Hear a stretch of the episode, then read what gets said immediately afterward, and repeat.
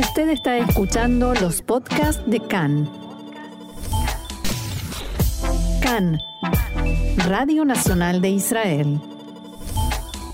Hoy lunes 3 de octubre, 8 del mes de Tishrei, estos son nuestros titulares.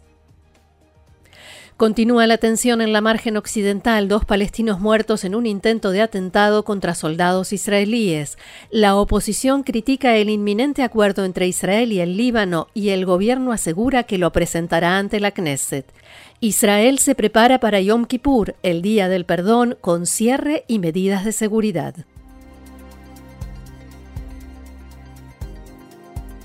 Vamos entonces al desarrollo de la información. Continúa la tensión y el alto grado de alerta de seguridad esta mañana, en el campamento de refugiados Gilazun, cerca de Betel, palestinos intentaron atropellar con un automóvil a soldados de Tzal que realizaban un operativo para arrestar a terroristas con pedido de captura. Los efectivos dispararon, mataron a dos y un tercer atacante resultó herido. Las fuerzas israelíes detuvieron durante la noche a 16 palestinos con pedido de captura en Judea y Samaria. En Tkoa, en la zona de Belén, una joven israelí embarazada sufrió heridas leves por el impacto de piedras que palestinos arrojaron contra su automóvil. Anoche un soldado de Tzal resultó levemente herido por disparos de un terrorista en la entrada a Nablus. En este incidente, el atacante logró escapar. Recordemos que en la mañana de ayer también hubo un atentado con disparos contra un autobús y un taxi, cuyo conductor sufrió heridas leves en la carretera entre Itamar y Elon Moré. Y el diario Ashar Kalausat informa hoy que las fuerzas de seguridad de la autoridad palestina elevaron el nivel de alerta y recibieron instrucciones de preservar el orden en ciudades y aldeas, ello para asegurarse de que los incidentes y la violencia que se registra en Jenin y Nablus no se extiendan hasta convertirse en una nueva intifada. Según este informe, en una reunión que llevó a cabo la semana pasada el presidente de la autoridad palestina con los altos mandos de sus fuerzas de seguridad, Abu Mazen exigió que los integrantes de estas fuerzas no se involucren ni participen en ataques contra Israel. De acuerdo con este reporte, en la reunión, Abu Mazen hizo hincapié en que estas medidas tienen por objeto impedir que Israel invada, en sus palabras, ciudades palestinas y terminar así con la autoridad palestina. Cambiamos de tema. Una fuente política de alto rango informó a la prensa local que el primer ministro Yair Lapid y el ministro de Defensa Benny Gantz aprobaron la propuesta del mediador norteamericano Amos Hochstein para la demarcación de la frontera marítima entre Israel y el Líbano. Por el momento no se sabe si el acuerdo será sometido a aprobación únicamente del Gabinete de Seguridad o también del Gobierno en pleno y las autoridades están esperando la recomendación de la asesora letrada del gobierno en este asunto. Según el acuerdo, la línea fronteriza marítima se determinará en su mayoría en base a la conocida como línea 23, de modo tal que la mayor parte del área en disputa quedará del lado del Líbano. Los primeros cinco kilómetros de la frontera se basarán en la línea de boyas que se encuentra más al norte, una línea que Israel estableció en forma unilateral y le es fundamental en materia de seguridad. La plataforma de gas Karish estará por completo bajo soberanía israelí y frente a ella, en el campo gasífero Cana, se erigirá una plataforma libanesa. Israel recibirá regalías de la empresa Total por la parte de ese campo que se encuentra en su espacio marítimo. Y el líder de la oposición, Benjamin Netanyahu, publicó un video en el que critica duramente el inminente acuerdo entre Israel y el Líbano.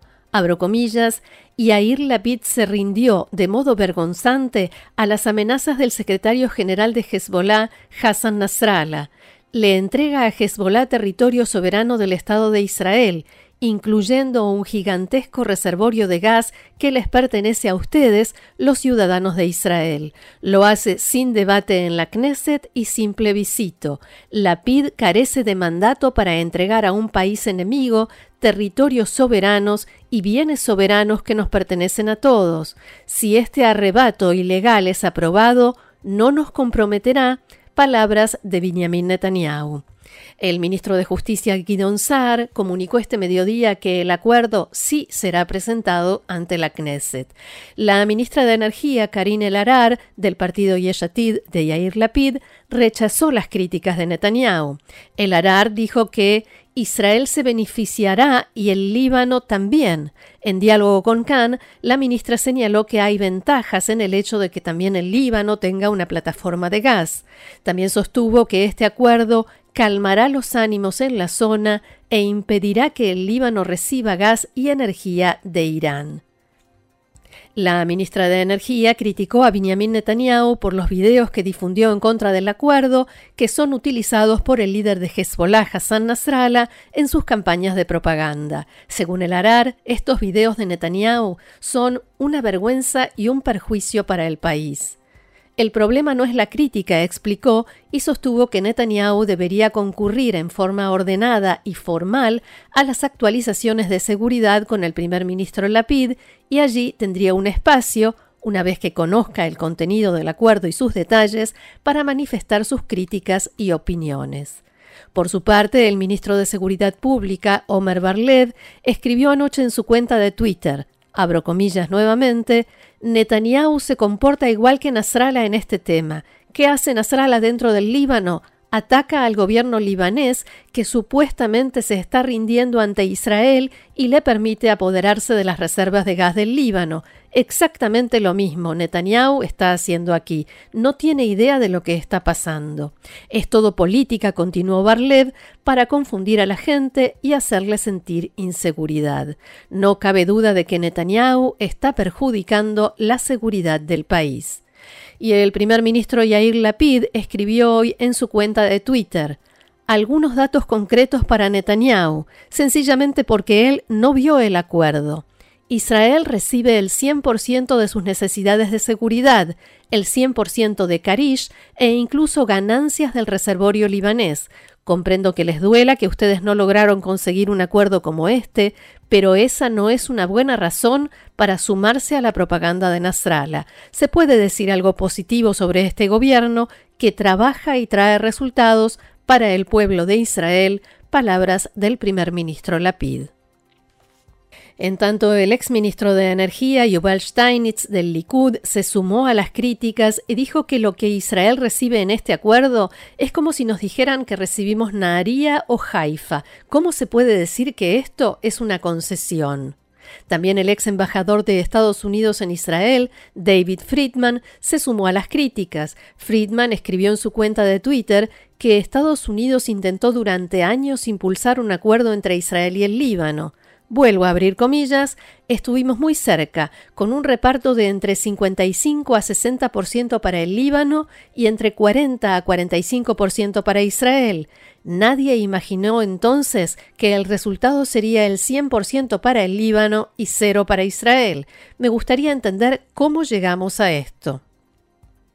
El líder de la oposición, Netanyahu, no solo criticó el acuerdo con el Líbano supuestamente por su contenido, sino también por la intervención, la mediación de Estados Unidos, a la que calificó de interferencia en un periodo previo a las elecciones en Israel. Khan pudo saber que, debido a que el tema del acuerdo sobre la frontera marítima está tomando impulso y podría ayudar a Yair Lapid en su campaña electoral, Netanyahu asegura en conversaciones privadas, que obviamente se filtraron, que la administración Biden estaría intentando beneficiar a Lapid e interfiriendo en los asuntos internos de Israel a menos de un mes de las elecciones. Según este reporte, Netanyahu también está indignado con quienes en Estados Unidos advierten contra la posibilidad de que, si recibe el mandato, forme gobierno con políticos de extrema derecha, especialmente Itamar Ben-Gvir. En estas conversaciones, Netanyahu advirtió que se trata de una flagrante interferencia norteamericana en las elecciones y que el gobierno de Biden intenta influir en el resultado de los comicios. Netanyahu declaró en la tarde de ayer que todo lo relacionado con el acuerdo limítrofe con el Líbano no será obligatorio para un gobierno que él encabece. En tanto, en el Líbano, el editor del diario Al-Ahbar, un medio vinculado a Hezbollah, escribió que quien dijo que no hay garantía de que el próximo gobierno israelí esté obligado a respetar este acuerdo o piensa que algunos cambios en el mundo pueden amenazar lo firmado, debe saber que la resistencia, o sea Hezbollah, tiene fuerza suficiente para hacer que los demás escuchen y obedezcan. Otro tema completamente diferente, el presidente de Israel, Itzhak Herzog, y el ministro de Justicia, Gidon Saar, anunciaron la ampliación de los poderes de indulto del presidente antes del aniversario número 75 del establecimiento del Estado de Israel. Según la nueva política, se otorgará consideración especial para indultos a los presos mayores de 75 años excombatientes discapacitados, veteranos y personas que contribuyeron a la seguridad del país y mayores de edad condenados por delitos cometidos cuando eran menores que hayan acreditado haber sido rehabilitados. El anuncio se produjo poco antes de Yom Kippur, el Día Judío del Perdón, y el presidente Herzog explicó que la amnistía con motivo de un acontecimiento nacional especial es una tradición conocida en muchas sociedades y también en Israel. El presidente dijo que él también quiere ser parte de esa tradición y dar una nueva oportunidad a estas personas. Las solicitudes de indulto bajo las nuevas reglas se pueden realizar hasta el 13 de mayo de 2024, el día anterior al Día de la Independencia del Estado de Israel.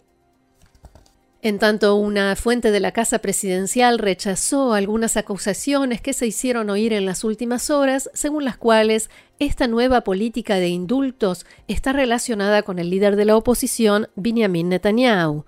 Recordemos que Netanyahu está siendo sometido a juicio penal acusado de los delitos de soborno, fraude y abuso de confianza en tres causas. Y hay quienes dicen que el presidente Itzhak Herzog de esta manera le estaría retribuyendo la posibilidad que le dio precisamente de ser electo presidente. La fuente dijo en diálogo con Khan que esta nueva política no es para Netanyahu. Según la nueva fórmula que se dio a conocer anoche, se dará especial peso a circunstancias personales y familiares y a los procesos de rehabilitación para personas mayores de 75 años de edad que soliciten un indulto presidencial. Cabe señalar que Netanyahu no habrá llegado a los 75 años de edad antes de la fecha límite establecida para presentar los pedidos de indulto y tampoco es seguro que, hasta ese momento, en el proceso contra Netanyahu haya una sentencia inapelable, o sea, de la instancia máxima.